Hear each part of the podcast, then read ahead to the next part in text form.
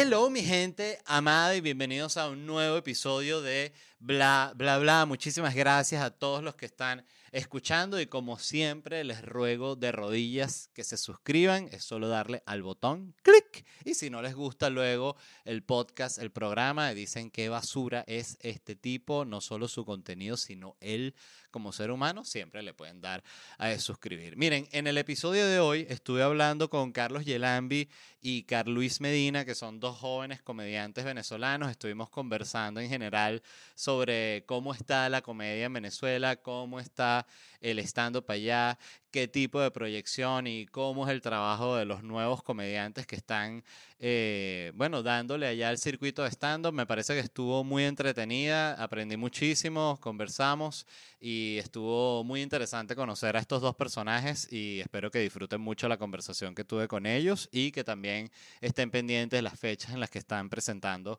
su show. Y hablando de shows, antes de ir a la entrevista, les quería mencionar rápidamente las fechas en las que me voy a estar presentando. Estaré en Miami el 10 de marzo, 7 de abril y 21 de abril con Noches en Miami, un show distinto cada noche. Siempre tenemos abridores sorpresas, así que están invitadísimos a Noches en Miami, 10 de marzo, 7 de abril y 21 de abril. Y luego continúo con la gira de Locura Stand Up Comedy. Estaré, eh, estaré en Charlotte este primero de marzo, es decir, mañana, pasado mañana. Luego en Filadelfia el 2 de marzo, el 3 y el 4 de marzo en New York. Y luego continúo para Washington, D.C., Orlando, Dallas, Gainesville, Chicago y Houston. Todas estas entradas las consiguen en ledvarela.com. Un millón de gracias. Y dicho eso, los dejo con la entrevista. Bueno, ¿cómo están, caballeros? Bienvenidos. Carlos y Carluis. sí, bueno, es que en verdad los dos somos Carlos, pero para diferenciarnos tuvimos que cambiar el nombre de uno. Sí, me pusieron Carlos Me, o sea, tú originalmente eres Carlos Luis. No, no, mentira, yo soy Carlos Luis, pero Carlos se llama Carlos y es diferente el Luis nada más. Miren, chicos, bueno, primero, gracias por estar en el programa. Em, les quería preguntar, primero, ¿cómo arrancaron ustedes en el stand-up? Eh, ok, bueno, creo que son dos vainas distintas. Eh, yo arranqué antes en Carluis, yo arranqué hace cinco años que hubo un, un evento de stand-up en Low Cap, ya era con Simordaza, creo, y era algo así como, no sé, se busca comediante, pero así. Y nada, dije, vamos, o sea, ¿por qué no? Se fue 100% un ¿por qué no? Vamos a darle. Y nada, me escribí unos cinco minutos, este, me fue burda bien, entonces dije, soy una estrella, después me fue horrible el las siguientes presentaciones. Claro, como debe ser. Como debe ser, no, no, pero es que la primera me mojoné, o sea, como me mojoné horrible, dije, yo soy una estrella, esto es, esto es, esto es todo. Y después me ofrecieron coñazos y todo en mi segunda presentación. ¿Dónde te ofrecieron? En Teatro Bar, en Teatro Bar. Fue mi segunda presentación y me ofrecieron coñazos de lo mala que era la presentación. Y bueno, mismo, ¿alguien, ¿alguien del público? Sí, alguien del público estaba rascado, evidentemente, y creo que le estaba ofendiendo tanto que yo le estuviese cagando su cita. Ok. Era ¿Pero él sabía que iba a un show de comedia o era una de esas sí, un tipo que, estaba llevando su prepago para teatro bar y dijo que coño, me estás interrumpiendo y... Sí, eso, era el show, el show de los lunes. Señor, está molestando a la prepago. Con sus comentarios. Sí, y sí, el, el cara estaba rascado y, me empezó a gritar, bájate, bájate. Y yo no me estaba bajando y después ya empezó con amenazas. Y así empecé a hacer estando. Bueno, no Un tipo proactivo era el carajo, ¿no? Él quiso solucionar los problemas. Sí, lo ves desde el lado, desde el lado de claro, él. Claro, él no arrancó violento. Él no arrancó siendo violento. Él arrancó... Yo creo que tú te lo buscaste porque tú debiste haber trabajado con la primera Sí, sí. Sí. Mira, ajá, entonces cuéntame tu historia. Yo, no son tan distintas. Yo también comencé en la, la católica, en un concurso, en una cuestión, un concurso que se llamaba Se Busca Comediante. Eh, y también fue así. Yo lo vi y me llamó la atención y un pana me dijo, Marico, ¿por qué no te, escribes? Tú no te inscribes? Tú eres gracioso. Y dije, verdad, yo hago reír. Y, ¿Y te, y te, fue, te fue bien? No, a mí me fue normal, a mí me fue muy normal, pero yo tenía muchos amigos en ese momento en la universidad, estaba primer semestre, que es cuando anda una banda de mucha gente y todos ellos me apoyaron y la verdad que me va increíble. Después fui a Pispa a presentarme, ya estaba recién abierto Pispa y bueno, me fue también bastante mal y me puse a llorar frente a Pispa. Que coño, no fue nada bueno. Claro. Y- es que las primeras veces que uno llora, las primeras veces que uno llora son las que te marcan. Exactamente. ¿Ves? Creo que nunca he llorado. Y Ok, ah, ok, bueno, No, ok. no Las soy tan, no, no soy tan pasional. esta generación es un poquito más sensible y... Claro. Sí, Es No, eso, no, eh, totalmente. estamos mucho más en contacto con nuestras emociones, vamos más a terapia, entonces es como que parte, es parte, es parte del proceso. Yo muchas veces lloro, pero antes del Antes. show. Antes. Sí, a mí ¿Por me gusta, a veces no lo hago siempre, pero lo hago a veces.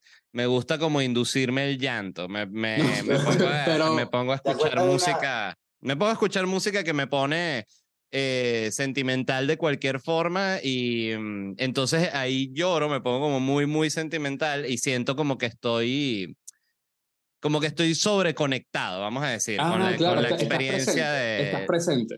Ajá, estoy presente y estoy conectado con la, con, con la razón de ser del arte, algo así. De Y nuevo, eso yo lo debo hacer como uno de cada ocho shows, algo así. No, pero igualito es que jode. O sea, ¿recuerdas, ¿recuerdas la primera vez que hiciste eso? Sí, lo recuerdo, lo recuerdo cu- que fue con hace dos shows porque era, no sé, estaba, no, no hace dos shows de, de dos presentaciones, sino hace dos, hace dos, dos monólogos, vamos a llamar. Ok, ok. Este, y estaba en un camerino y me puse a escuchar música y me puse como ya cuando tú sabes que estás yendo hacia el, hacia el, hacia el camino del llanto y, y no paré, sino que dejé, llevar. me dejé llevar, sí, y faltaba muy poco para presentarme. Y, y terminé así, lloré un poco y tal, entonces me quité los audífonos y ya como que sonó la música eh, y me Pero presenté esos y me primeros, fue bien. esos primeros cinco minutos rarísimos. Eso iba a preguntar, ¿qué tal el show? Buenísimo, es que, es que siempre que lo he hecho ha sido un show eh, espectacular, pero es Coño, una yo, cosa... yo tengo una... yo- Carlos está meditando ahorita. Yo tengo una, yo, sí, yo ahorita estoy meditando antes de los shows, pero yo tengo una también que después de un show horrible, horrible, No. este, dije, ay, me voy a retirar y me puse a llorar. y justo antes de ir a otro show.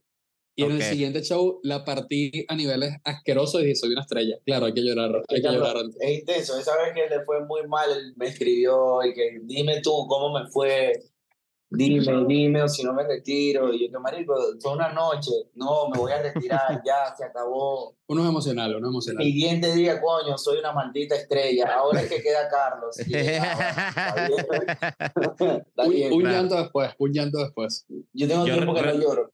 Recuerdo que pasaba también mucho eso en, en, en este show de, de las risas azules, no sé si lo hacen todavía en, en, la, en la Universidad Central. Esta vez intentaron hacerlo otra vez, pero no lo hicieron en el aula magna. Sí, y hubo, hubo como un tema ahí con producción, o sea, hubo como unos problemas, había un line-up inicial, luego no se cambió porque hubo unos peos técnicos de producción, peos de la central. Y sobre eso. Terminó siendo en una cancha. Entonces lo comenté y dije que no, marico, no voy a meter con No, un no, toldo no. y una cancha No, y la claro. gente sudando ahí. Y la no. gente de pie, y la gente de pie, o sea, como que no fue el Risas Azules épico que ustedes recuerdan, probablemente.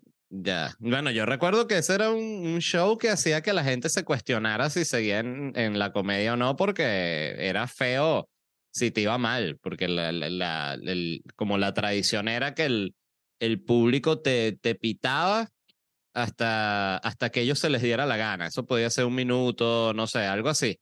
Obvio se sentía wow. muchísimo más, pero era como una especie de recibimiento y ya luego tú empezabas a hacer tus chistes y si, si, si, si tus chistes no iban bien, la pita seguía hasta que tú te bajaras y si los chistes empezaban a ir bien, la pita se iba calmando, ¿no? Hasta que desaparecía. Entonces era eh, a los que los bajaban, sí, todos salían y que no, yo me retiro de esta mierda, o sea, porque la sensación es tan desagradable que y de duda y de inseguridad, ¿no? Que es potente. Coño, la Venezuela de Chávez. Exactamente. No, a mí, a mí todavía no me han gritado, bájate duro, me han lanzado uno, bájate. Y yo ahí, yo, yo entiendo rápido, yo digo, ah, bueno, y me bajo. Claro, tú no esperas a los coñazos. No, tú no esperas a los sí, coñazos. claro. Sí, sí.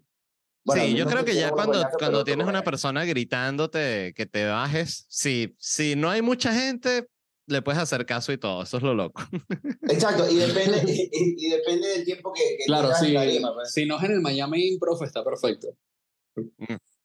Ya sí es otro show un poquito más grande, pero, pero sí, el, el, el que te grite gente, yo siento que es, es, muy normal, sobre todo cuando uno se está presentando en un, en un lugar que no es, eh, donde no, es, no esperaban un stand-up. Una pollera es un buen ejemplo. Pero, es que aquí, pero, no, pero es que aquí hay, ha habido unos, o sea, aquí había uno que ya, ya murió, no sé, que era al lado de un bar de putas. Ah, sí, que tú sabes Ahí estaba ahí y la gente estaba, antes de que tú te presentaras, bailando salsa y ah, sí, sí, sí. duro. Y después llegabas tú y te presentabas y la gente que bájate de ahí, mariquito, que yo lo que tengo es esta dicha aquí, que la tengo aquí pegadita, bailando mi salsita. Y Marico, la, la, vaina era, era los viernes a las 11 de la noche que es 11, 11 y media de la noche, que es la gente, eso, rumba, perico, sexo, y literal eso, la gente bailando salsa y tú, tú le cagabas la rumba. De hecho, la única forma que te fuera decente era que entraras pidiendo perdón. Ah, claro. no así. Sexo, Como que perico y stand-up. Sí, sí, lo ocurre. A mí me pasó hace poco en, una, en un lugar también que yo estaba presentándome y empezaron a cantar cumpleaños y Empezaron a cantar cumpleaños, pero largo. O sea, era, y que esta luna plateada, largo, largo, cumpleaños. Y qué coño, ni siquiera el corto, el largo. Y yo lo que hice fue empezar a cantar con ellos. Que yo digo, coño, feliz cumpleaños, dale, pues, dale. Ajá, Carluis, entonces te, te cantaron cumpleaños, a la gente no le importa nada, es impresionante. Yo digo que uh, ahí es donde provoca de verdad ser como yo estoy obsesionado ahorita con el patrón del mal. Nunca había visto esa serie. ¿La han visto? Claro, Bueno, sí, no lo he visto, pero tengo una madre. Bueno, El Patrón del Mal es una joya, la recomiendo a ustedes y a, y a, cualquiera, pero hay una parte que tú dices, Pablo Escobar tiene tanto poder que uno dice, coño, me gustaría tener ese tipo de poder, ¿sabes? Por ejemplo, eso, los que cantaron cumpleaños en el, en el, en el show, los anotas igual que Pablo en una libretica así, y después cuando ellos están saliendo los agarran y les echan correa en las nalgas y les dicen, esto te, te los mandó Carl Luis, más nunca vuelvas a interrumpir. Mierda, pero ¿cómo ese carajo? claro, para los, para los par comediantes. Me le das 500 correazos y lo quitas. No, pero una ¿era así, ¿era así también cuando tú estabas acá?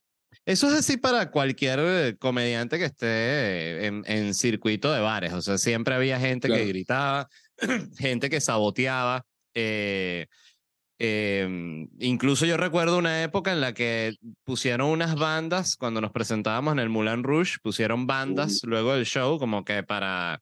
¿Sabes que eso es un clásico? Que los comediantes siempre que, no, ¿y qué tal una, una pelea de gallos después del estando para ver si se vende más entradas? Y, coño, pero déjame trabajar el punto, porque si no me empieza a llegar la gente de la pelea de gallo, que no tiene nada que ver con la vaina. Entonces, muchas veces las bandas eh, saboteaban el show, se ponían a hablar así de, de, de, mala vaina, abiertamente de mala vaina, que es una cosa que además yo personalmente nunca comprendí porque siento que debería existir como una solidaridad para todos los que trabajamos en esto, ¿no? En, estar en una, en una tarima. Pero obvio había lugares que nada que ver, es como lo que tú decías, si tú te estás presentando una pollera y está un mesonero gritando comanda y está un parquero, o sea, coño, hay, tienen que haber unas condiciones mínimas para que el show también sea bueno, pues si tú tienes un show de mierda en un lugar así, no, realmente no es tu culpa.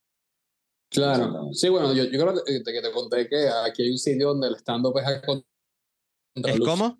¿Cuál es? Acuarela, en Acuarela. Ah, ok, ok. Marico, es a, es a contraluz, o sea, hay un sitio donde el stand-up, o sea, y, y es cool, y es un lugar cool. Un lugar donde van Ciprino Periquero a, a, ver. Pero te ponen que tienes como un video bien atrás o algo así, una luz. No, pero es que la, luz, la luz que está como justo arriba en la nuca de la tarima, que son dos gaveras de cerveza. Ok. Dos gaveras literal. pero la gente. Eh, no, ya, no, ya no, ya no. Son, no, creo no, Yo creo que le pusieron un forro a la gavera. Ah, eso. Ah, Antes estaban pelados. Está de lujo, entonces. No, y es, de, epa, y es de los lugares cool. O sea, como que honestamente es de los lugares donde la gente suele ser decente con el show. Pues, de los dos. Mira, ¿y cuál fue, por ejemplo, en tu caso, Carluis, tu primer show así que tú sientes que te fue brutal, que tú recuerdas, que dices, ok, este show lo hice bien? El primero sí que yo siento que me fue bien fue en Teatro Bar, yo me estaba presentando y como ahí iban muchos prepagos, yo una vez hice un chiste ahí que hey, que la que no es puta no disfruta, y que mi hermana, era un chiste así. Y la gente se cuando me bajé, la gente se paró a aplaudirme. Y yo dije, "Ay, Wow. verga, esto, esto, esto Coño. funciona. y ahí fue como que, Yo, yo nunca entendí al público, yo haciendo chistes de jirafas en Teatro no, María. No, y que yo, yo haciendo chistes en contra de la prostitución. La prostitución. Y bueno, y después en Pipa me empecé a presentar, a presentar, y ya cuando ya, coño, se están riendo en todos los chistes, como que ya yo sabía, si me callo se ríen, si hablo se ríen, entonces yo dije, ay. Ahí en Pipa fue que fui como que madurando un pelito ¿Ustedes más, los pero dos? primero fue eso. Son autodidactas. Eh, en el sentido de cursos, dices. Sí, se hicieron cursos o simplemente se empezaron no, a no, presentar. No, este, de, stand-up nunca. Sí, he- yo, yo he tenido cursos de escritura creativa por otro lado, pero más hacia, o sea, como que enfocado en otras vainas, más guionismo y cosas así. Yo, Pero del Ok. resto de stand-up, no, autodidacta. yo, comencé, yo estuve como dos años dándole y después me hice un taller con, con Elio. Ok. Elio, Elio eh, Casale. Elio- Exacto. Sí, sí, sí. Hice Ah, un taller ahí de excelente. escritura y lo Sí, él es increíble. Él es increíble. Claro, Helio es un Pero- monstruo. Helio es de esos personajes que tiene demasiada importancia en la comedia venezolana y está como en las sombras, ¿no? Como detrás del Sí. telón. Exacto. Claro, claro, pero es que eso, todo, todo el mundo dentro del mundo conoce a Helio y lo admira demasiado, pero eso como, como que la gente no, no está muy clara de él. Mira, Pero hay una pregunta que siempre me, me, me escriben a mí gente que está en Venezuela y me dice que quiero empezar stand-up, ¿cómo hago? Y yo me quedo como que la verdad, no sé, o sea, ustedes que están allá, una persona que esté escuchando esto ahorita y que quiere arrancar a hacer stand-up, ¿qué tiene que hacer? ¿Realmente a dónde va? ¿Cuál es el espacio como de micrófono abierto al que se puede subir? ¿Cuánto tiempo hacen? Bueno, Coño, se arma, primero se arma su rutinita de cinco minutos y le escribe a los bares que estén haciendo en este momento micrófono abierto. El tema es que fijos está eh, Pispa, Pipa y acuarela los y miércoles. Acuarela los miércoles. Los demás son como intermitentes, o sea, como que son circuitos que duraron unos tres meses o seis meses y murieron, hay otros que duraron tres fechas y murieron, o sea, como que no, no hay demasiado mantenido. Con esos circuitos que mueren, tú lo que tienes que conocer a la persona que siempre los va matando. Y dices, coño, cuando crees uno ahí, el día que Eso. vas a estar, Sí. me, puedes me puedo presentar contigo. Y bueno, se presenta, después muere el circuito y hay otro y así. Creo que lo, lo, lo primero sería en tal caso ir a sitios donde hay stand-up y simplemente conocer a los comediantes. O sea, como de conocerlos y decir como que, hey, estoy arrancando, o sea, cuando sepan dónde hay un nuevo circuito y tal. Preguntarles cuál es la, la persona. Pues, por ejemplo, en Pipa está la, la productora y uno le dice, bueno, acércate a ella, que es Samantha en este caso. Y ellos tienen los martes para que te paute, te quede cinco minutos, ella te pauta y viene y los prueba. Eso. Ok. ¿Y cuántos comediantes se presentan cada noche de esas de micrófonos abiertos? Seis. Seis comediantes, Seis. cinco minutos con un host. Sí, ujú, eso. Ok. sí. Y Dos ho- hosts, en Pispa son dos hosts. Dos hosts. Ok, perfecto. Muy Sí. bien. Mira, entonces, y ustedes arrancaron entonces eso, haciendo cinco minutos.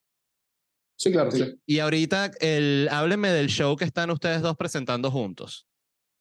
Bueno, ese show, o sea, el, el show de nosotros es como multiformato, o sea, como que no es nada más eh, Stand-up. Eh, de hecho, stand-up como tal lo hacen son los comediantes invitados. Nosotros somos como que host de la vaina, o sea, hacemos crowdwork, hablamos con la gente, este, eh, y hacemos chistes con eso. Eh, sí tenemos como un, un momento de probar material nosotros, pero es con los dos en tarima, lo que a Ok. veces es un poquito raro. Sí.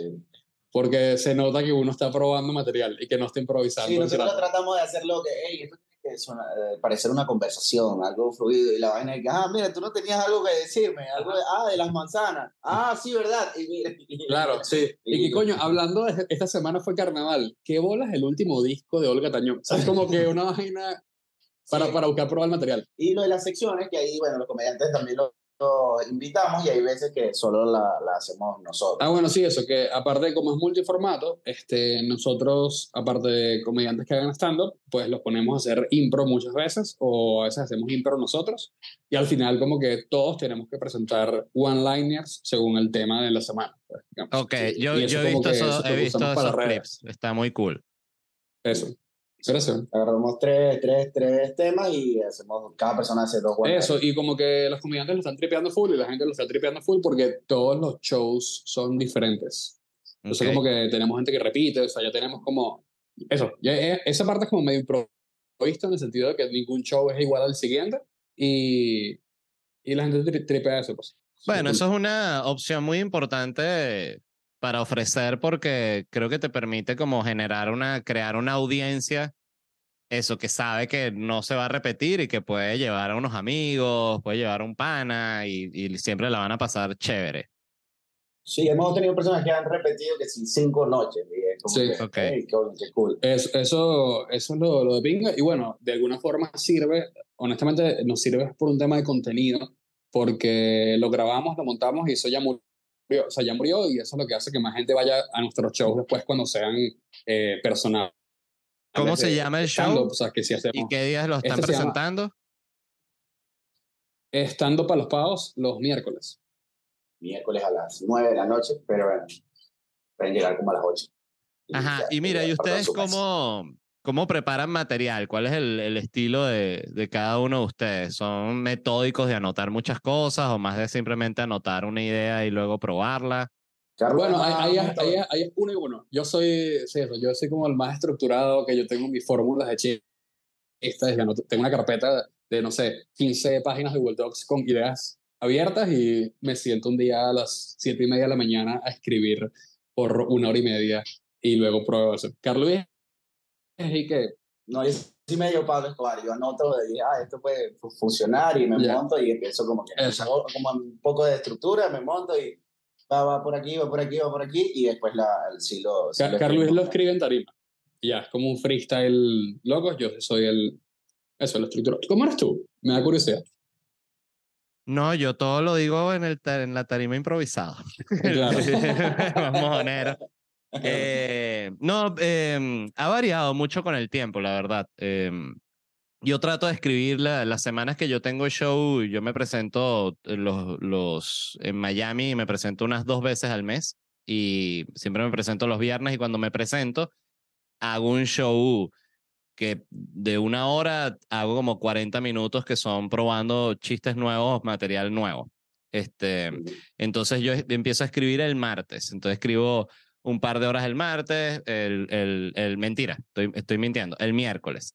El jueves escribo un poquito más y el viernes lo dedico entero a escribir el show. Claro que meto cosas de actualidad, hablo con la gente, o sea, eh, relleno, ¿no? Pero, pero sí, escribo como unas, veces, unas tres veces a la semana cuando tengo, cuando tengo show y cuando voy a preparar uno nuevo, empiezo a escribir como dos, tres meses antes para preparar esa, como esa estructura de, de Pero show. el, el, el que estás escribiendo para, para Miami, ese no lo, no lo No usas. es para el que vas a girar después del que tienes ahorita. No, el, el, si hay un chiste en el de Miami que funcionó muy, muy bien, o es un chiste que yo, que ya no es tanto actualidad, sino es una cosa más genérica de, este, hablé, por ejemplo, el otro día un chiste de que a mi papá se le había caído todos los dientes, ¿no? Entonces, este, pues eso le pasa a cualquiera que, que, que, que se le caen los, los, los dientes al papá o al abuelo, qué sé yo, y le tienen que hacer una prótesis. Entonces, ese chiste funcionó bien, entonces se lo saco y lo meto como en la, en la grilla del, de la, del show que yo giro. Entonces ahí Ok, ok. entre, entre chistes que ya están bien trabajados, me lanzo, qué sé yo, cinco que están bien, ya pulidos, y meto ese nuevo, el de los dientes. Pongo dos viejos y meto otro nuevecito así, los voy metiendo entre los viejos porque eso hace que para, para el- la, la audiencia no sabe un coño de, de lo que está pasando en tarima. Entonces ellos, para ellos es como que, ah, no, esto es uno de los chistes del, del show. Entonces, si tú, si Claro. tú pones un chiste nuevo entre dos chistes viejos que están muy sólidos, ese chiste nuevo se ve mejor, se ve como más empaquetadito. Igual sea medio eh, nuevo, que esté medio, medio mierda, ¿sí me entiendes? Sí, eso sirve un poco para no deprimir de sí. Sí, no funciona. No, el, sí, el, claro, el, No, no. el fracaso es una cosa, yo siento que, sobre todo cuando estás trabajando material, pelas mucha más bola de- del éxito que tienes. Eso es parte del trabajo del comediante y, y creo que llega incluso un momento en el que uno se acostumbra a decir, o sea, yo hay noches de estas en Miami que veo la hoja así que tengo anotaciones y digo, ok, estoy, estoy, estoy, no tengo nada, ¿sabes? No, tengo nada. tres buenas vainas para arrancar, pero de resto es ahí sí a, a tirar coñazo. Entonces, esa, esa sensación es, es, es muy sabrosa. O sea, nunca hay como cuando uno está probando material. Siento yo. Sí, a mí me, me pasó, bueno, me estoy saliendo ahorita de una, de una etapa que yo decía que todo lo que yo digo es una mierda, pero cuando el show, cuando nos presentábamos, salía cool y hey, lo improvisaba, pero cuando me presentaba solo, y como que bueno, funcionaban los chistes viejos y ahí salvaba, pero lanzaba uno nuevo, una idea nueva o algo, y es que esto no funciona, esto no sirve, y es como que yo dije, ah, bueno, es una etapa que estoy viviendo, tengo que darle y darle, y ahorita estoy medio saliendo, que es como que, ah, estoy construyendo algo, algo nuevo, pues, está saliendo algo, algo cool. Sí, creo que son etapas más o menos. En la es que el, el, eh, el, trabajo del comediante es simplemente ir, ir generando material. O sea, primero tener eso, lo, lo, que hablamos ahorita, cinco minutos que haces cuando estás empezando, después tienes 15, después tienes media hora, después tienes una hora, y llega un momento en el que ya tienes muchas horas, como ya como, no sé si han visto el documental este de Joan Rivers. La que hacía... No, Bueno, está increíble porque ella arranca mostrando un cuarto que tiene lleno de ficheros de estos como de, de biblioteca con chistes infinitos de toda mierda. La caraja tenía una cosa así como 30 mil chistes guardados ahí. Entonces ella dice aquí, oh, mira, este es puro baño. Entonces saca y empieza a leer chistes de baño. Aquí tengo chistes de baño, baño, baño, cierra. Mira, esto es puro chiste de restaurante, restaurante, restaurante, restaurante. Esto es puro chiste de sexo, sexo, sexo. O sea, y la Jeva tiene, bueno, de nuevo, son miles de horas que tiene de, material que no, no ha parado de producir nunca. Entonces, este, es muy, yo siento que es un proceso muy, muy sabroso ese. Yo recuerdo la primera vez que me contrataron para hacer un show yo solo, antes de que yo tuviese el material, que me llamaron de una gente de Maturín, si no me equivoco, y que mira, que tenemos aquí la clásica. Tenemos un restaurante, un lugar bien bonito para que tú te presentes y, y no sé qué. Ahí, unas tres horas aquí, dame unas tres horas de esa. y yo les dije, mira, pero es que yo no tengo. tú dices que tipo de restaurante, te describes la comida. Tenemos tremendo pollo en brasa. era, era un restaurante, coño, de esos lugares como Iba a decir como de Maturín, pero la respuesta es como de Maturín. Eh, va a ser ofensivo para la gente de Maturín, pero nadie sabe mejor que la gente de Maturín, que así son todos, que es como un local que era como medio genérico, como que tenía una luz de neón, pero las mesas eran como de restaurante, pero tiene una barra como más de, de puticlub, o sea, era como un híbrido, ¿no? Como lo mejor de un toro así, la vaina, como que... El, el logo es un toro en la, en la entrada. Claro, una, una ficha de Messi. Pero... una ficha de Messi, exactamente. Así era. Entonces él me llamó y me dijo como que, mira, que te queremos contratar. Y yo le dije, no, yo, o sea, yo perfecto, pero yo no tengo una hora de material. Ese es el problema. Yo ahorita debo tener, le dije como, no sé. Él me dijo, ¿cuánto puedes hacer? Y yo le dije, yo creo que puedo hacer como 45 minutos, le dije no joda. O sea, yo cuando tenía, fui hasta allá para Maturín, cuando yo, yo creo que como por los 20 minutos, yo estaba allá y que, wow, estoy en el penúltimo chiste. es de que cuando uno empieza a contar, a ver, sí. ¿no pasado? Uno dice, no a tanto tiempo, ¿no? Claro, uno ha confiado y empieza a contar y que, bueno, ya se está acabando, ¿no? Ya se está aquí. Señora, ¿cómo es que se llama usted? Ustedes son, pareja aquí. Cuénteme, cuénteme a ver acá para hacer tiempo. Pero creo que, creo que ya después es un poquito al revés, ¿no? También. O sea, como que cinco minutos es más difícil de calcular que 15. Ah, no, claro, cinco minutos ya, o sea, yo para mí cinco minutos es lo que yo tardo que si presentando. claro, por eso, por eso, o sea, es que... Este, o sea, no. Marico, pero cinco minutos es nada. Sí, sí, cinco minutos no, es un formato eh, muy pequeño. De hecho, parte de, de, lo más loco eh, cuando, cuando yo arranqué es que no existía ese formato de los cinco minutos en Venezuela y todo el mundo tenía que ser 15 minutos y era absurdo porque tú arrancabas haciendo 15 minutos, que era por eso es que esos primeros shows, mira, yo siempre pienso en el público que iba a esos primeros shows y digo, esa gente sí, que, que valiente, que arrecha, ¿sabes? Que se llegaba de verdad de buena vibra a, a ver a, a a alguien cagándola 15 minutos, básicamente, porque no, no, no, no puedes. No, no, no hay nadie que pueda sostener 15 minutos partiéndola arrancando. De repente, si llegaba una gente, siempre pasaba, este, que lo hacía, pero después cuando hablabas con ellos, te decían, no, es que yo estuve en una banda que hacíamos comedia ah. musical, o sea, tenían como una mm. cierta experiencia en tarima. Eh, y, hubo mucha gente, o sea, como que en ese momento, primero show me imagino que es el molino, ¿no? Que estás hablando. Sí. mucha gente dejó de hacerlo, ¿verdad? O Como que tan... La mayoría lo deja. Este. Esto es una carrera, yo con, con todos los que yo empecé, quedan, quedarán cuatro. O sea, Y comenzaron no. como 15. Y empezamos, no, bueno, era, al, al inicio seríamos, podrían ser, no, no, no, no te sé decir exactamente, pero aunque sea 40, seríamos 30. Wow, Digo, ese primer grupo que se armó de gente que se llegaba al molino, al show que hacía George eh, los lunes en, en Teatro Bar. O sea, todo eso ahí se, se empezó a generar un grupito de gente que además muchos eran buenos, pero, pero de nuevo, este es un trabajo muy, muy jodido. ¿Y, tú, y nombres así de algún comediante que se haya quedado underground de ese momento así? Que se haya No. quedado underground. Bueno, Elías, Elías, Elías Muñoz, ¿no? Era. Él era uno que lo dejó. Él sigue. No, lo dejó. sí. No, pero Elías Muñoz fue como que se retiró voluntariamente, que siento que es distinto. Él, no, yo no sé cuáles fueron sus razones, eh, no, no, no lo he hablado con él, pero sí sé que fue un retiro voluntario, o sea, porque Elías siempre fue un carajo que tenía muchísimo nivel en lo que él hacía. Eh, sí, Incluso eso, cuando hacía stand-up, él es un ejemplo perfecto, que él hacía stand-up sin saber un coño de stand-up y lo hacía bien porque tenía toda la puta vida haciendo improviso, entonces ya tenía tarima, sabía pararse a hablar frente a la gente, entonces para él era como una variación de lo que él ya hacía. Y así como ese es el caso de, de Elías, que es un, como, mm, entiendo yo, es un retiro voluntario, también hay otra gente que simplemente lo dejó, se dedicó a otra cosa. Es que es jodido, yo siento que es muy, muy exigente. Ok, claro, bueno, sí, no, y, a, y a nivel de, si empiezas a girar y vaina, a nivel de viajes, imagino que es un, es un tema, o sea, es como, No, eso, es, eso es cool y obvio hay un, obvio hay hay un momento que te, te agota, pero el, el, el viaje es, es síntoma de algo bueno, es que tienes audiencia, que te estás moviendo, entonces no vas a estar llorando con el viaje. Ah, sí. o sea, exacto, eh, sí. A mí me pasa que a veces me, me digo, ah, ya no quiero viajar más y yo mismo digo, coño, recuerdo que si la pandemia, cuando tuve que cancelar todos los shows y no podía, y no podía viajar y no podía presentarme y que pensaba que no me iba a presentar más nunca en la vida. Entonces siempre, la pandemia es un, es un buen recuerdo eh, para mí. Lamentablemente para la gente no.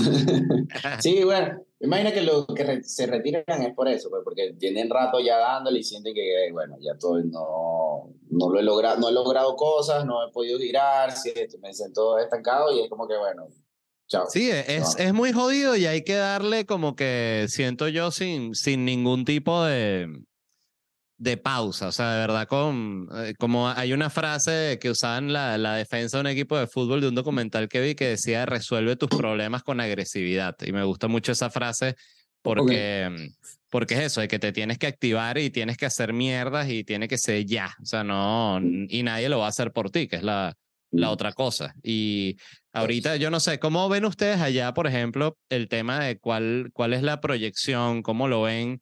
Porque siento que eh, vivimos además no solo en, en Venezuela, sino en el mundo, un momento en el que ya la, la televisión y la radio dejaron de ser los medios en los que la gente quiere estar y ves que las cosas más famosas son podcasts, o sea, son ya el, el artista Claro. como que eh, vive de sí mismo y ya no depende tanto de que lo capte un canal, que lo capte una radio. Bueno, es, es jodido, es, es- creo que es más jodido ahorita empezar proyectos, o sea, un pelo, como de cuando no tienes audiencia, porque es como que, marico, pero ¿con qué plata? O sea, ¿con, con qué plata le pago al editor, o cuadro el estudio, o cuadro, o sea, como que todo eso que antes te lo resolvía hasta cierto, cierto punto la, la empresa de la radio, o sea, o de la televisión, que te- Ahorita te ponían los que- equipos. Tienes que Tienes, hacerlo tú. tienes que hacerlo todo tú. Lo positivo es que nadie te dice un coño de qué hacer, pues. Es que ese Se es el, el, el otro lado que yo siento que, es- que, bueno, que es un plus total, porque Claro.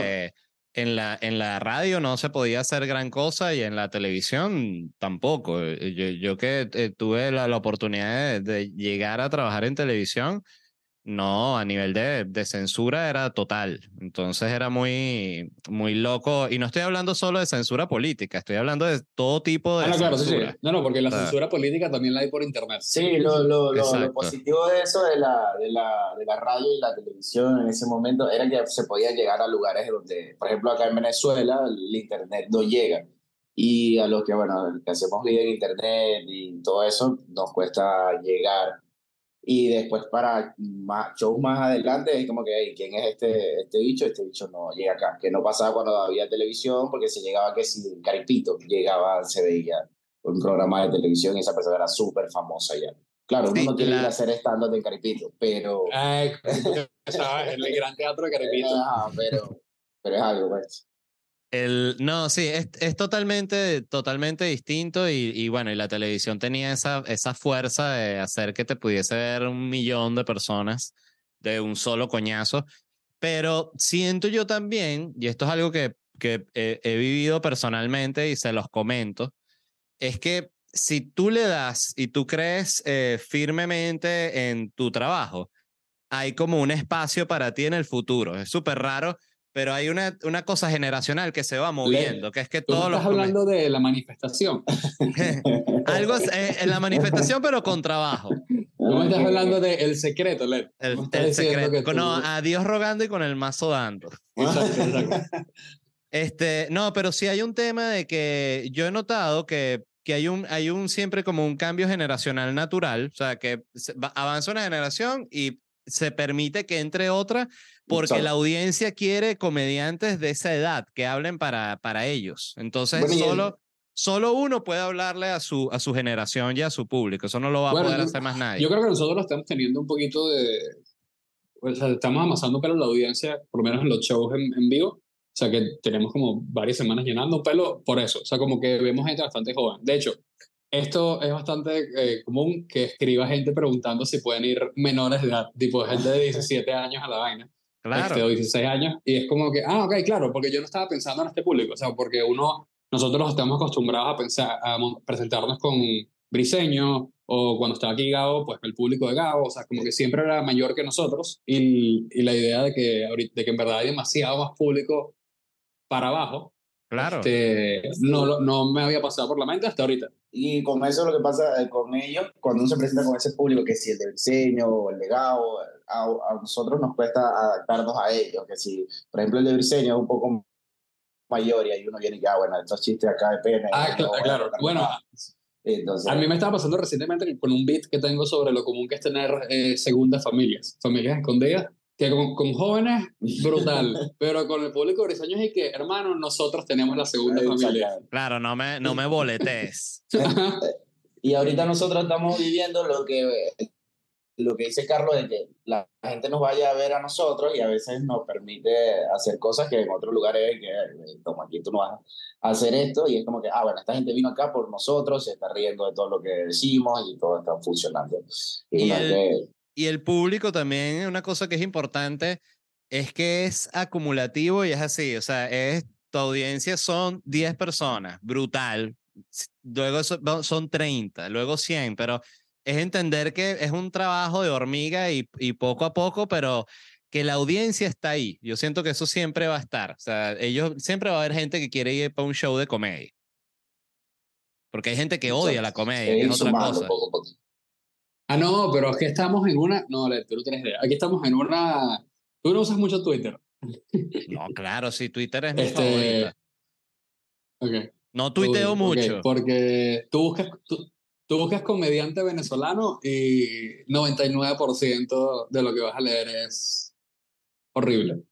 Bueno, pero mira, eso es una cosa que ha sido de toda la vida, que es y que eh, yo recuerdo cuando un comentario que leí que dije, es perfecto porque es así. No sé quién fue, fue una cantante que en Argentina le dijo al público, como que el público estaba arrecho porque el show no empezó a la hora que era, y ella le Ah, dijo, ah, pero allá con la cola sí no estaban arrecho y tal, entonces la cancelaron a la jeva, ¿no? Claro. Era, no sé cuál, quién era, creo que era, de- es que no quiero ni decir quién creo que es porque no, para no estar hablando mierda, entonces no recuerdo Claro. quién era, Ok. pero sé que la cancelaron. Y uno de los comentarios, recuerdo en Twitter, retuiteando el video de la, de la Jeva, era que, bueno, pero ¿qué podemos esperar con estos artistas y con los comediantes? Y yo, pero ¿qué tiene que ver? Me dio, me dio una rechera, porque Claro. siempre es así, pasa cualquier Siempre. vaina en Venezuela. O sea, eh, María Corina dijo tal, no, bueno, es que con esos comediantes, pero sí, marico, est- estos bichos están en su casa escribiendo Claro, bueno, a mí- tranquilos que tienen que ver. me, a mí me mató que nosotros, o sea, como que se volvió viral un video nuestro del show que era impro. Empezando, tipo era impro. y lo que salió en la impro fue un chiste de, bueno, típico de vaina de curas y niños. Y ya, ese fue, el, Ok. ese fue el tema que salió. Y hubo gente mandándonos que respondía al video y nos mandaban eh, beats de Chapel. Ajá. Y que, y, que, y que aprenden, así es como se hace. Como que, marico, o sea, Chapel tiene treinta y pico de años haciendo comedia y nosotros tenemos que Bueno, decir sí, bueno, años y eh, es un chiste también, eh. Es como para preguntarle, ¿y tú qué eres? Eh, no, yo soy abogado, le mandas Better Call Saul y que mira Claro, lo que claro, es un claro, abogado bien arrecho y eso es. Yo, yo, metí, yo metí un gol jugando futbolito con los panas y me mandaron un video a Messi. No, sí. Exactamente, sí. Eh, fue Aquí esa. tienes todo, lo- las- lo- un compilado, de hecho. un ¿Sabes? compilado, un compilado. Y ahí vivimos lo que es que cuando te cortan el video y lo sacas de contexto, Ah, sí, porque bueno. el video seguía y ahí se veía que no estábamos hablando tan mal de la gente. Y Igual- eh, montaron el video en Twitter por la mitad. Bueno, pero eso es normal y mira, yo siento que hay que alegrarse cuando te cancelan porque ese es el, el, el, el máximo logro. Eh, o sea, yo no siento que te tengan que cancelar, pero si nunca te han cancelado, tú tienes 15 años y nunca te han Revísate, cancelado, revísate. revísate de verdad porque eh, Ok. es, que, es que no dices un coño. Así de Coño. sencillo, porque muchas veces además te cancelan por vainas que no, que no dijiste con, con mala intención o que le vieron otra vuelta súper loca eh, y que, no sé, pasa, hay como cancelaciones que hay veces que tú dices una vaina directamente para que te cancelen y otras que dices, esto es un comentario, y ya no va a pasar es- es nada. verdad, pero, y es pero ese el que algo- agarran. Hay algo con cuando caes en bots del gobierno que no es tan cool. O sea, como eso, porque me, me pasó cuando hice el video del, de la ayahuasca, que al principio estaba como que, bueno, la cancelación es de gente normal, y cuando empecé a entrar en las esferas del gobierno, yo dije, ay, que no etiqueten mucho al defensor, por favor. est- est- estaban en contra de la ayahuasca. No, en, no lo- donde, de donde se estaban agarrando lo- las esferas del gobierno era de, porque es legal, o sea, es perfectamente legal aquí en Venezuela por protección de cultura indígena, ¿no? Ok. Pero era como que, que yo me estaba burlando de la cultura indígena y por ende yo estaba pecando contra la ley del odio. Y yo dije, no, por favor, aquí no, tipo, tipo, eh, aquí no, o sea, no, no, no. Y ahí sí, ya, ya ahí no estaba cool con la cancelación. Ahí te cagó. Sí.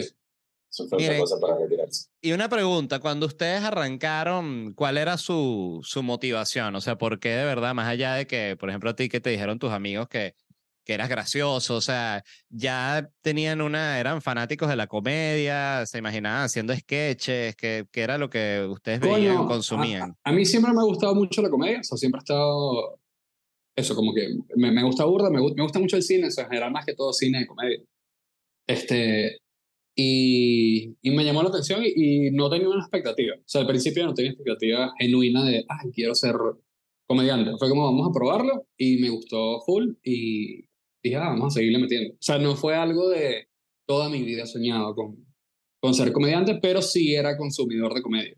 Sí, era. Yo no, yo no tenía idea, yo no sabía que existía el stand nada, yo era un joven silvestre, en- silvestre en Huila, que llegó acá, yo lo que, lo que veía era que si en TV y una vez que vi algo en la que te ríes, pero en la que te ríes no me gusta esto. Ya. Y, y después llegué acá en Caracas, comencé a estudiar en la Universidad Católica y ahí lo primero que yo vi de stand-up fue a Briseño, lo vi con un show que fue a la universidad y yo dije, ah, coño, esto, esto yo creo que Esa fue la paro". primera vez que viste un show en vivo. A los 18 años. La primera vez que yo vi un show en vivo de comedia, de stand-up, fue a los 18 y ya después, cuando comencé a hacer stand-up, fue que empecé a investigar y a, bueno, a ver comediantes gringos y a ver todos los videos de, de de los comediantes de acá de Venezuela y fue como que, ah, bueno, y ahí fui a- aprendiendo poco a poco, pero yo no tenía ni puta idea. Ah, el Conde del Guácharo y que lo veía antes, pues, o sea, que sabía que existía, pero del stand-up, nada, no sabía nada, nada. Sí, yo tampoco sabía que, que existía el stand-up. eh, era, me, me enteré teniendo ya 20, no sé, como 21 años, 22 años. Antes no, no sabía, o sea, existía el Conde, que recuerdo que lo había visto además en un bingo que, que existía en el Unicentro, y estábamos como que yo acompañé a, a- a Daniel Pistola, lo acompañé porque él quería jugar un bingo, una vaina así, Ok. una maquinita, y estaba con él. Y de repente se en una en una platabanda que había como un sí como una una un, un piso intermedio, ¿no? Eh, así en una baranda, empezó a ver el conde, arrancó así, y, y, y, todos nos quedamos así porque era como totalmente inesperado, no estaba anunciado ni nada, fue como que el, el casino lo contrató y no, preséntate aquí mismo en esta baranda. Y, Mm. y fue súper loco porque yo no, nunca había eh, visto un show de, de comedia así, o sea, ese- ese fue el primer show que yo vi y me quedé muy loco, o sea, porque el carajo era demasiado bueno, o sea, capturaba la atención de la gente que estaba en otro pedo totalmente y mientras él se estuvo presentando se sentía una, que era una presentación del conde, a pesar de que estabas en un, en un bingo y toda la vaina, pero me, me, me impresionó bastante. O sea, fue de esas cosas que dije, mira, este tipo tiene muchísimo nivel, ya yo lo conocía de, de los CDs y la vaina, ¿no? Que, que de repente algún pan había puesto en el carro o una cosa así. Y después, y después ¿cómo llegaste a, a la tarima que tú a hacerlo? Yo llegué porque yo, eh, yo era amigo de Daniel Pistola, yo lo conozco a él, nosotros nos conocemos desde que somos niños y nos hicimos amigos, este, o sea, estudiamos juntos todo el colegio, nos graduamos juntos, toda la Ah, cuestión. ok. Cuando era Daniel Pistola de Agua. Pésimo, chico. Pésimo, perdón. Ah, bueno. Este, y, cuando, y, y, y bueno, y Daniel sí era un carajo, nosotros, era, nos hicimos, pero nosotros nos hicimos amigos en la universidad, no- o sea, estudiamos juntos todo el tiempo en el colegio, pero no, no éramos tan panas. En la universidad nos hicimos amigos y él fue el primero que me enseñó y que, mira, esta vaina que existe en su casa así, eh, eh, que veíamos clips en una página así, tipo de esos que sí, el, el rincón del vago, una vaina así, o sea, ni Ok, siquiera era como que no existía YouTube ni nada y me mostró unos clips de stand-up, me mostró unos clips de Robin Williams y unos clips de Norm MacDonald, que no sé cómo coño él había llegado hasta eso, ¿sabes? Ajá, no, no, Y, em, y yo Claro, me porque que... Norm MacDonald es de culto, además, incluso dentro de los gringos. O sea, no es Es, carajo- exacto, no es Dane, Dane Cook, también lo vimos en aquella época que, que era, sí era el más, más famoso que había en el momento. Y, mm, y recuerdo que me quedé muy loco este, de que existiera el stand-up. O sea, me, me pareció una locura que alguien se pudiese hablar así con un micrófono y, y hacer eso. Y Daniel quería hacer stand-up. Entonces nosotros empezamos juntos a escribir como unas secciones de radio que enviábamos a la radio y no nos respondía nadie. ¿sabes? Todavía estoy esperando. Este, y, y escribíamos esas secciones y ahí fue como que empezamos como a jugar y yo escuché un día en la radio a George Harris que estaba en la Mega hablando de que iba a abrir un espacio de micrófono abierto en un local que se llama En Vivo, en el Rosal. Y él, y él dijo, bueno, es un espacio para stand-up comedy. Y esa fue también la primera vez que escuché la palabra stand-up comedy eh, dicha por alguien que no fuese Daniel. Entonces yo de una llamé a Daniel por celular y le dije, mira, está un carajo, George Harris, em, en, en la radio hablando de que va a abrir un espacio de stand-up. Y, y Daniel, ¿dónde? En tal, le dije. Y él fue. Y de una eh, pidió fecha y nos invitó. Nosotros ya éramos amigos eh, también, José Rafael, eh, Daniel y yo, porque ellos estudiaban juntos en odontología. Entonces éramos, estábamos para arriba y para abajo los tres siempre y fuimos nosotros dos a ver a Daniel presentándose. Y cuando lo vimos, para nosotros dos también fue automático como que tenemos que hacer esta vaina. Ya, ya en ese momento toda nuestra amistad estaba basada en la comedia, pero no, Claro. no había aparecido como... Y yo ahí mismo le pedí fecha ese mismo día a George, le dije que, mira, yo, yo soy comediante también. mintiendo. y Este, tengo una y- hora de material. Y, y yo él, sí, porque él eh, especiales. Exacto, él me dijo, y que, pero tú tienes material. Le dije, por supuesto, ¿cuánto necesito? Y que como 15 minutos. Y yo le dije, hecho. Te lo tengo. Entonces, Yo dije, ah, voy a tener que cortar. Qué lástima. Qué bueno. Y, Qué le- y, y me dijo, y me dio una fecha, pero antes de esa fecha, eh, Carlos Sicilia, que no sé si, si han Sí, tenido claro, la sí, sí. oportunidad de, de conocer a ese personaje, Sí, este, que, que quedó loco cuando vio la vaina que estaba haciendo George y dijo, esto hay que repetirlo en toda la ciudad, y ahí mismo consiguió que nos diera un espacio en el Manís así. Y, y ese día también como que no sé cómo coño, ah, le dijo a Daniel, preséntate en el Manís así, y, y Daniel nos dijo a mí y a José Rafael, y esa fue realmente nuestro primer show en la vida, que fue ese mismo día ahí en el Manís así, que habían cinco amigos nuestros y una mesa con tres maracuchos que están ahí por casualidad tomando cerveza.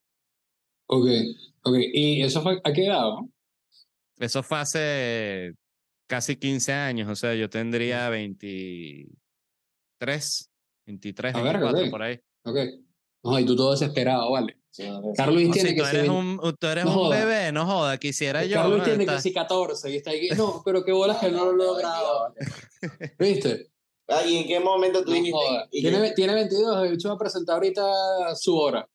Y está ahí que no, maldito sea. Claro, 22 yo no había ni siquiera hecho stand-up en mi vida. A los Eres un 22 creo que probablemente ni sabía que existía el stand-up. Eres un tetón. Y yo, yo, yo digo ahorita que no, lo conocí a los 18. y le saca- Yo tampoco sabía, o sea, yo no.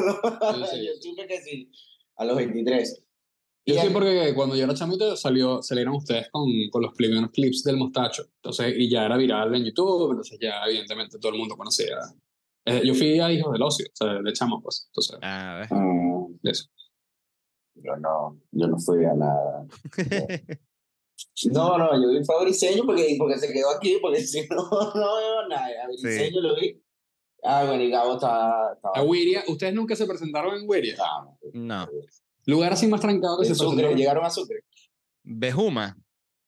No sé. Ok. eh, Bejuma. eh, o sea, los, las, la- las que yo sentía como más votado era Ciudad Ojera, Ojeda, este, eh, este, Punto Fijo. Ok. No, no. Punto Fijo para mí se sentía como casi nuclear. O sea, como Claro. un- se sentía como la, incluso la, la, la, la vibra. ¿Dónde fue lo de la explosión esa cabillísima que volvió mierda todo? ¿No fue por ahí cerca? Chernobyl. Pero. Mi esposa que Amuay está aquí escondida detrás de la cortina. eh, Amuay, Amuay. No sé, ahorita, ahorita se me olvidó dónde. ah, claro, sí, dónde- sí, sí, la refinería. Claro, sí, sí, Exacto, la refinería. sí, sí. No, ustedes Sí. tenían 12 años en ese momento. Este. Y, pero ¿qué les iba a decir, coño? Se me, se me fue la mente. El lugar Ah, más raro que te han presentado. Ah, lugares, no, sí, siento que eso y me llegué a presentar que sí, en un, como una especie de sport, sport bar en, en Puerto La Cruz que me llevó un loco de allá eh, y que yo, yo llegué y que ¿dónde es el show? Y era uno de estos locales que dan directamente al pasillo, o sea, tiene una barra, como dos mesas adentro del local y las mesas están en el pasillo del centro comercial. Entonces era una fila larga para allá y otra para allá y como tres mesas aquí. Entonces era como, como estar en el Sí. medio de una cruz. Y em, igual, fue, esa fue la que hice después de la de Maturín. Esa fue mi segunda presentación yo solo. Que ahí fui ya más claro de que no lo iba a lograr. Entonces, con menos expectativa. Qué, qué qué impresionante cuando a veces tener bajas expectativas te ayuda. Em, yo dije, bueno, ya igualito, ya la cagué allá en Maturín, ya sé que tengo que sí, 30 minutos, me fui como con más chistes, dije, creo que puedo llegar a 40, 45. Y, y la verdad fue un show así que habrá durado como 40 minutos, 45.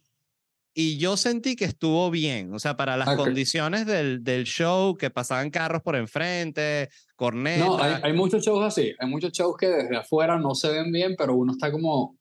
Pero yo lo sentí. O sea, como sí, que- si tú estás shows- en esas shows en plaza. condiciones y se ríe algo, la gente así como Ah, que tú plaza. eso marico, estuvo- los shows en plaza, yo tuve un show en la Sadel y fue. No, no hable de ese show que no pueden contratar otra vez. Sí, no, estamos, yo estoy, por eso yo estoy súper activo para el siguiente show que estamos negociando, porque la primera vez mis expectativas eran horribles. O sea, yo dije, esto es un show en, la, en, la- en la- una plaza de las Mercedes, esto va a ser, yo voy a salir de aquí llorando. Y no, o sea, fue como, ok, ok. Yo, yo- yo me presenté en, la fe- en una feria de un centro comercial. Sí, y- está, está- pegado. Ah, no, ya, ya. ya volvió, ya volvió. Ok. estaba- Te presentaste en una feria. sí, una feria de un centro comercial y había que sí, dos personas. Centro comercial Poboleíta. Ah, coño, no, bueno, nosotros tuvimos uno, tuvimos uno en un lugar donde atrás había un bar que de repente puso reggaetón durante el show. O sea, como que Ah, sí. ba- bares pegados. Bueno, me pasó hace nada Claro. que tuve una presentación que tenía en, en, en Nashville y cerrar el lugar donde nos íbamos a presentar, el tipo nos lo canceló dos días antes y que no, voy a presentar a otra gente, así cuando estás trabajando con un loco. Ok. Entonces nosotros qué mierda, ¿cómo es eso? O sea, ya eso, esa función está vendida, o sea, entonces conseguimos un lugar de la nada lo más rápido que pudimos y era un restaurante que yo me estaba presentando y tenía atrás dos mesas de pool de gente jugando así. tac, tac, tac. Y yo tu- estuve así toda la show, eh, todo el show en, en, o sea, hice todo mi show, pero la gente entendía que era absurdo, yo entendía Claro. que era absurdo, eh, yo lo que le dije al final a la gente fue como que, coño, disculpen, esto fue una mierda, eh, vamos a tomarnos fotos este, y a la paja un rato, pero está foto, pero una mierda. ¿Cómo? Ok. No sabes lo extrañamente satisfactorio que es escuchar Que- que todavía pasa. O sea, como que... Sí, Lo que pasaba desde antes. eso Es que que te, pasaba yo creo que eso te sigue pasando toda la vida, por eso es que eh, Chappelle justamente tiene esta frase que a mí me encanta que dice que, que los comediantes son como evil caníbal, que te pagan por intentarlo, no Ajá. por lograrlo. Entonces, este, a mí me, ha- me ha pasado, hoy estaba justamente recordando un, un, un show que tuve en Chicago hace como tres años que, que yo dije, pero ¿será que me bajo y ya? Y, y, y- listo. O sea, no, no, no, porque no, no, no lo, no lo estaba logrando. Y no lo, o sea, lo máximo que logré fue como un, ¿sabes? Claro. Eso es lo máximo que logras, que tú dices, bueno, ya, este show fue una mierda. Y, Y durante la ahí- hora completa. Sí, yo siempre duro la vaina completa, igual sea una pesadilla. Eh, la, la única vez que, que, me, que me bajé de un show fue probando material en México, que me tocó el número 23 a las 2 de la mañana y cuando me presenté solo habían tres comediantes mexicanos borrachos y nada, probé dos chistes y yo dije, no, esto no es un show, realmente presentarse frente a tres personas que están borrachas no, no es, no me voy a probar nada a mí mismo, no es como que va a suceder algo No espectacular. Sí, sí, no, hay, hay veces que es mejor no, o sea, o sea, si no están Claro. dadas las condiciones, no están dadas las condiciones y listo. Y tú qué sabes si uno de esos comediantes era el mismísimo Eugenio Derbez. Exactamente. Estaba... Era, Estaba era, era él y, y Seinfeld que está disfrazado de mexicano. Este, mm, no, pero nos pasó una vez, fíjate, ahorita que mencionaron a Briseño, que llegamos a, nos contrataron cuando hacíamos eh, una que se llamaba Mi País, Tu País.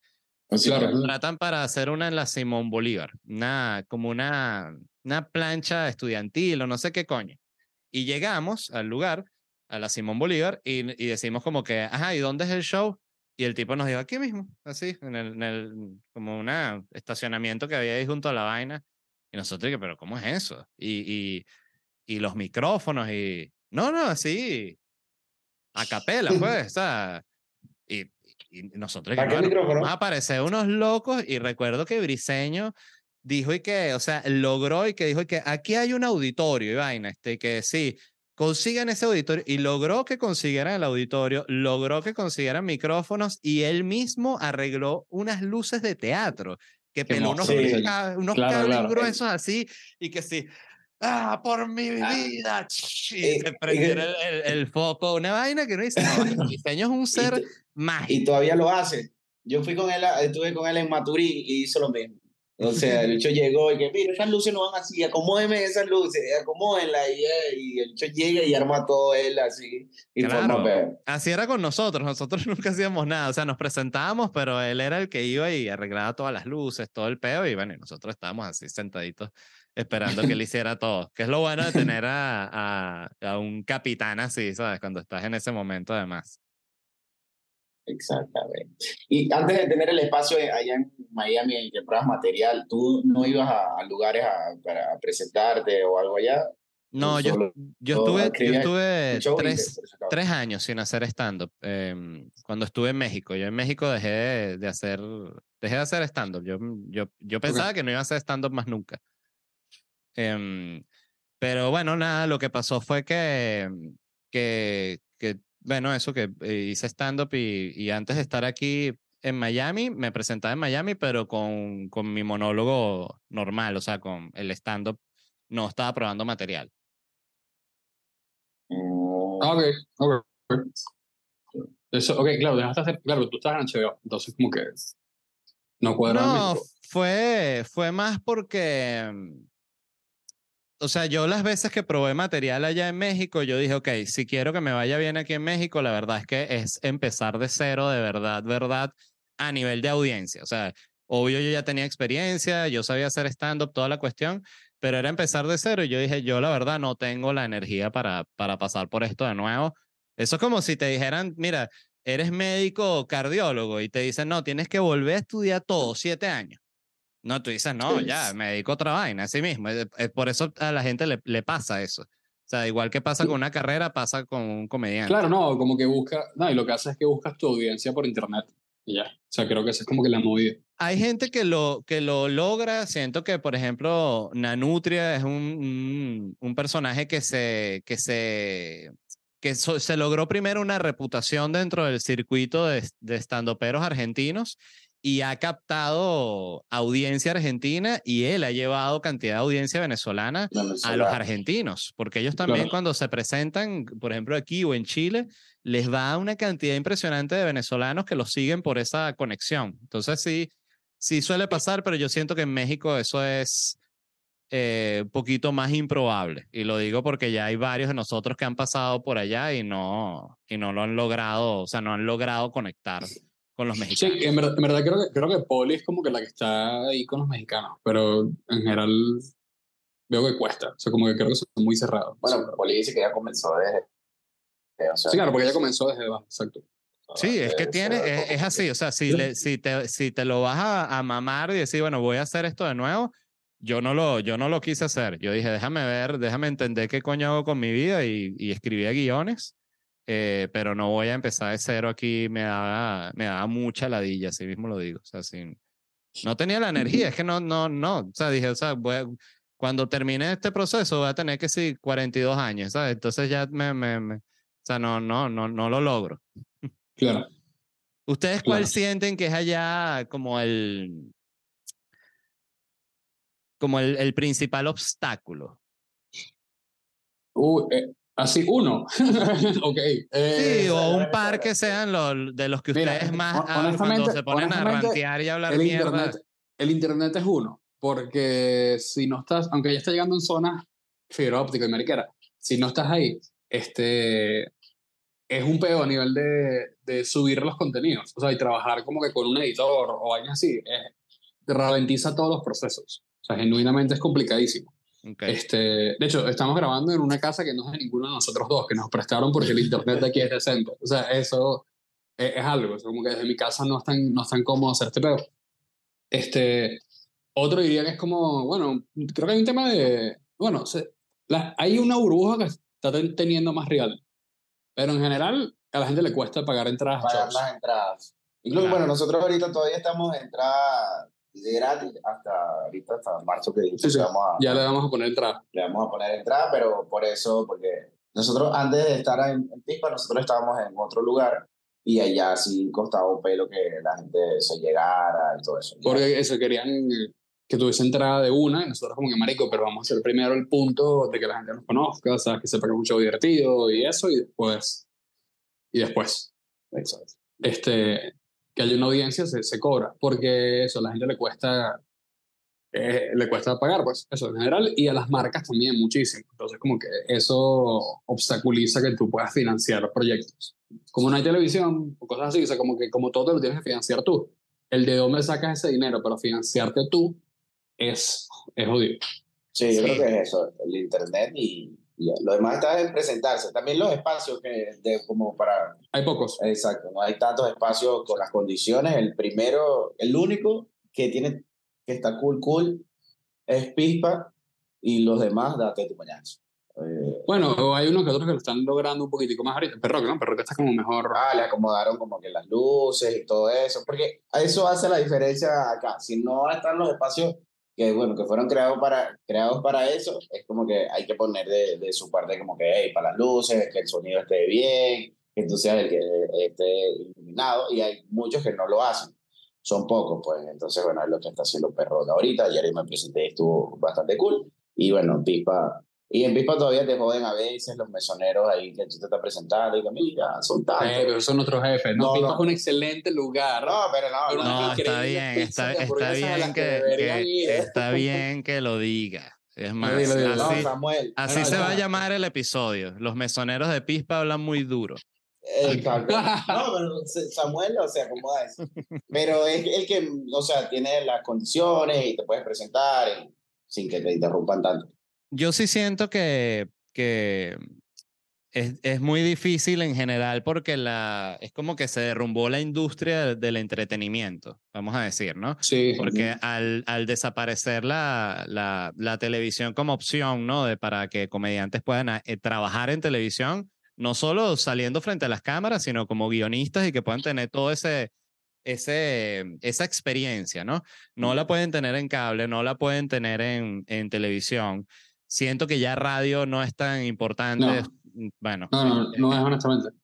Y um, obvio, volvemos al mismo tema, están los podcasts, están las redes sociales, todo esto, pero el que no haya una industria hace, por ejemplo, ya cuando yo estaba eh, trabajando allá, yo recuerdo que era muy complicado el tema de los patrocinios, o sea, era, o sea, a mí sí, yo soy, yo, yo, yo soy, yo soy como si tuviese una radiación, ¿me entiendes? Con el tema de los patrocinios es impresionante. Yo siempre he dicho, coño, pero ¿por qué no me cae ni, ni, ni, coño, una taza, una vaina, algo. Este, ya estoy rendido, de hecho. No, pero, eh, pero siempre fue muy complicado allá porque, de nuevo, las, las marcas mismas no tenían tanto dinero para invertir, entonces de Sí. repente sí se lograba algo, pero muy, muy esporádico, que era como que, bueno, eh, eh, cerveza tal va a pagar este festival que vamos a hacer de stand-up en la UCB, eh, por decirte algo, y pasaba, sucedía algo así, pero en general siempre era todo eh, Sí, eh, eh, jodido. autofinanciado. Y hay hay un tema, hay un tema jodido incluso para girar a nivel de, de- Sí. por afuera. No, o sea, como que si nosotros la pegásemos con más público o algo. eh, hay un tema con las conexiones de Venezuela con el mundo. No hay una ruta, y, y acá en Venezuela dentro para girar, no hay como una ruta establecida de que, bueno, los comediantes van, que sí, a Barquisimeto, después a Valencia, como que primero voy acá a estas ciudades, después me voy que sí, para Oriente, no hay una ruta específica, porque no hay lugares allá tampoco en los que se pueda hacer comedia, ni personas que, que sepan de, del Pero- peo. pues. Pero eso, pero por lo menos, ajá, quieres ir a Colombia, quieres ir a, a- O sea, por lo menos viajar a Colombia son como casi 500 dólares. Estamos al lado. Claro, Entonces, sí. como que hay, hay un tema ahí de costos de, de salir de Venezuela. Que, claro, una vez que sales, ya los costos entre los países bajan.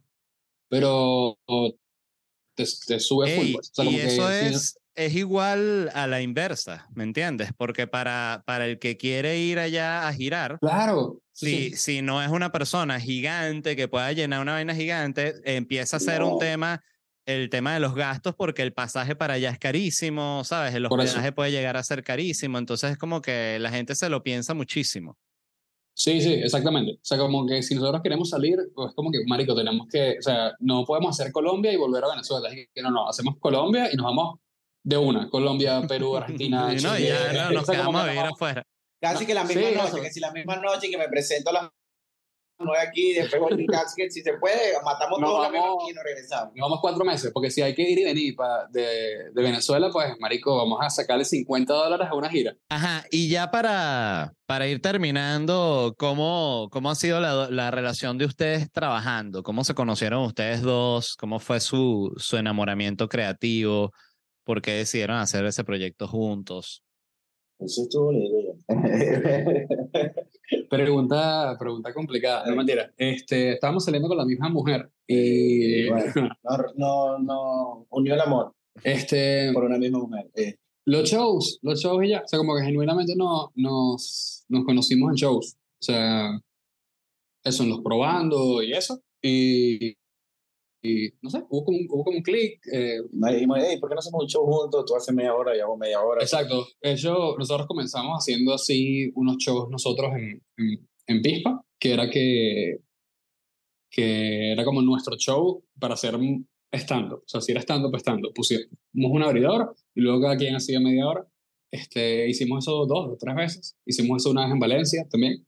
Y nada, como que fue surgiendo bastante orgánico y dijimos, bueno, cuando se nos dio la oportunidad de un, de un circuito, pues la tomamos.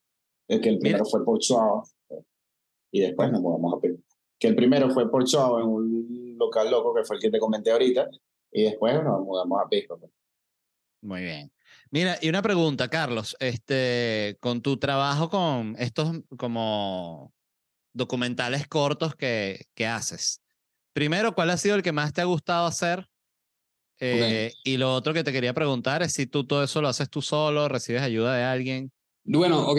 eh, a ver, la primera pregunta, eh, tengo, a ver, el de que estoy más orgulloso del resultado final, creo que es el de la ayahuasca, a pesar Ok. del backlash que, que tuvo la vaina. Y después diría que el del rap, Ok. el del freestyle y, y los furries. Ese, ese es mi top 3. Los furries porque descubrí los furries aquí en Venezuela y me pareció una locura. Este, pero a nivel de- del trabajo, yo, ha- yo he hecho el 99% de las cosas que están en YouTube. O sea, digo algo así, porque he tenido, bueno, vamos a ponerle el 95, porque he tenido gente que me ayuda con cámara, por lo menos el de la ayahuasca lo grabé con alguien más y el del Caracas Fútbol Club lo grabé con alguien más. Pero el resto sí, yo he hecho todo, pues, edición, absolutamente todo, y por eso estoy destruido físicamente, porque dije, basta. Y nada, Bueno. estoy viendo cómo le doy la vuelta a pelo, porque en verdad, o sea, lo hice como año y medio seguido y, y bueno, le estoy dando la vuelta como para que sea menos carga, porque o sea, no es sostenible a largo plazo la forma en la que lo estaba manejando, digamos. Siempre hay que hacer equipos. Es impresionante, independientemente de lo grande o pequeño que sea el proyecto, tienes que hacer equipos y tienes que juntarte con gente que te, que te ayude y te eche la mano. Yo en mi caso personal siempre tuve muchos amigos que trabajaban en, en audiovisual que fui conociendo en la comedia y que, y que siempre estuvieron dispuestos a trabajar y a grabar cosas y a, a hacer sketches y vaina. Eh, Chucho es el, el Sí, claro, ejemplo, sí, sí, sí. eh, perfecto. Carlos es el chucho de, de ahorita acá, de la Yo soy el chucho actual, soy el chucho actual, más probable. Miren, eh, bueno chicos, les quería decir primero que muchas gracias eh, por aceptar No, la, la invitación. Es un placer para mí conocerlos, que me, que me echen el, todo el cuento, todo lo mejor. Quiero, por favor, eh, a la gente que está en Caracas, escuchen, ellos se presentan el jueves, ¿era? Miércoles. Miércoles en, con Startup para los Pagos en Pispa a las 8 de la noche. Miércoles en Pispa, así que lléguense a ver el trabajo de ellos dos y bueno, los invitados y toda la gente que, que trabaja con ustedes, eh, porque está muy cool. Y bueno, nada, se No, les quiere gracias. muchísimo. No. Gracias. por Dios, estamos llorando. Gracias y, y nada, y no, espero que no, nos veamos pronto ya en vivo. Segurísimo. En lo que me aprueben la visa también. Saquen la visa, súper importante. Exacto. Para la la visa.